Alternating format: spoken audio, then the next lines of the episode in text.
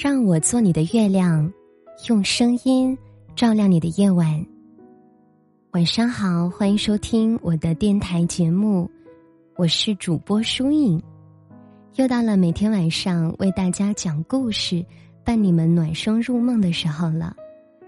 今晚呢，想和大家分享的故事标题是《二零二二上半年那些刻在中国人骨子里的浪漫》。这些年来，中国式的浪漫逐渐成为刷屏的热词。在过往的很长一段时间里，因为我们没有早安吻，不习惯把我爱你挂在嘴边，所以中国人总被贴上了不懂浪漫的标签。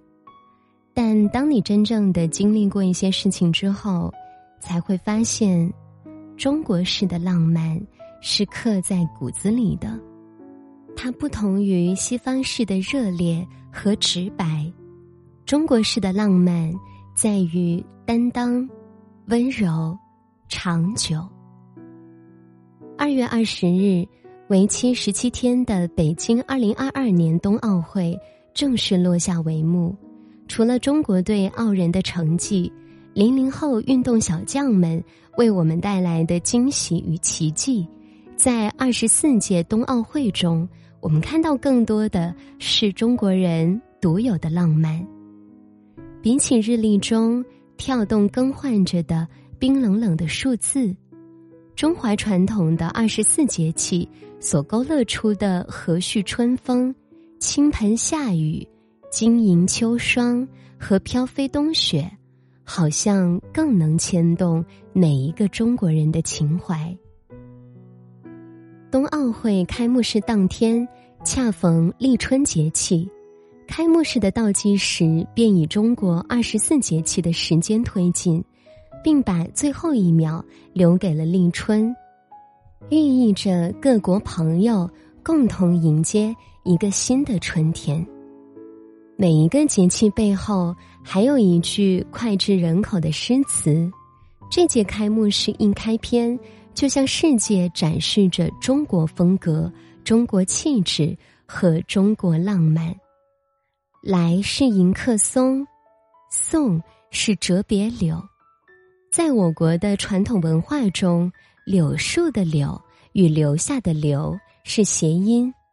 作为经典的文学意象，闭幕式中的折柳送别，不仅体现着中国人的浪漫与真诚。还有中国式浪漫的唯美与大气，诗意的种子不仅蕴含在情感之间，国人还将其写于宇宙之中。上天入地是中华民族自古以来的梦想，问天、梦天、神州、天舟，航天人的浪漫是让远古神话。走进现实，嫦娥、玉兔、祝融天宫以神话命名的航天器背后，是中国式浪漫中多出的那份家国情怀。很久以前，国人抬头望天是满天神话，如今我们再抬头，却满天都是中国人的情怀。正如一位网友所说。这些或征名或直接命名的名字，很显然都是需要那些须发皆白的老科学家、总工程师、项目带头人们最后拍案定夺的，真是浪漫的不像话。中国人从来不会做懦夫，在面对洪水、地震、疫情这些天灾之时。哪怕是再渺小的人，也能迸发出巨大的力量。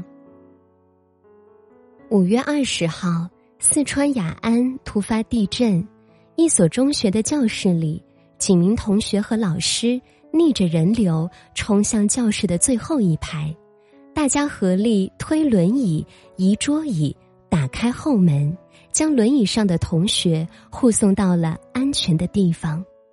在危急时刻还在照顾他人安危的那份善意，是中国人骨子里的博爱。这种爱人情怀是灾难中逆行的背影，也是深植于中国人骨子里的温良。在今年六月十四号世界献血者日中，《人民日报》、央视网等许多家主流媒体纷纷为无偿献血发声，使无偿献血更大限度的走入公众视野。很多人说起献血的初衷，都只是觉得自己做了一件力所能及的小事儿，但正因为每个献血者。勇敢的伸出手臂，才让医生能够用热血去挽救更多不可重来的生命。在感谢这些无私奉献的人们的同时，我也坚信，这些互相帮扶的慈心，也总有一天会回到我们自己身上。二零二二的上半年，我们一路被感动，一路被治愈。中国式浪漫，随着一次又一次的大潮，裹挟在历史的浪花中，也深深的镌刻在了中国人的骨血里。中国式的浪漫是刻在骨子里的，它是担当、温柔、长久。我也相信，华流才是顶流。我好像很少在我的电台里写如此大的主题，抒发对祖国的爱。今天是七月一号建党节，那么我也想借着今晚的节目，表达我对于祖国的热爱。我相信这也是根植于我们每个国人心中不变的信仰。中国人的淳朴善良，五千年的悠悠历史。一定会源远流传，感染到更多的人。也愿你一生温暖纯良，不舍爱与同情，给岁月以浪漫，给浪漫以温良。好啦，那今晚的故事呢，我们就分享到这儿了。节目最后为大家送上一首好听的晚安曲。如果你想获取本篇节目的文稿以及歌单，欢迎关注我的微信公众号，搜索主播疏影就能找到了。听完歌早点睡呀，祝你晚安。我们下篇作品再会。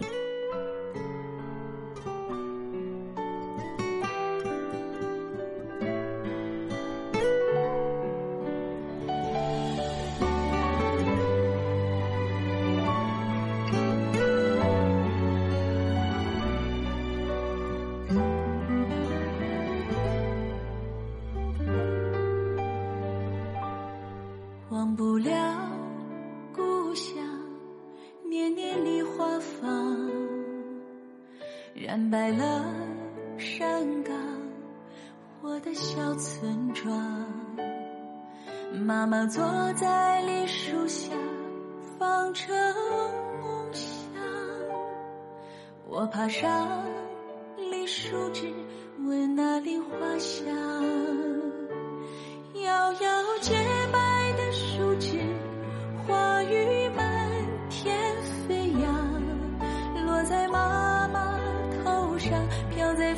的伤